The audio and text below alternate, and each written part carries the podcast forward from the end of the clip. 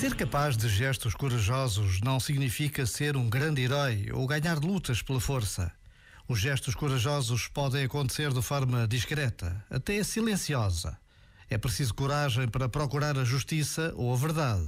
É preciso coragem para reconhecer um erro, uma mentira, pedir desculpa ou seguir em frente com a vida que temos. Esta breve pausa lembra-nos que não estamos sozinhos. Deus está conosco. Já agora, vale a pena pensar nisto. Este momento está disponível em podcast no site e na app.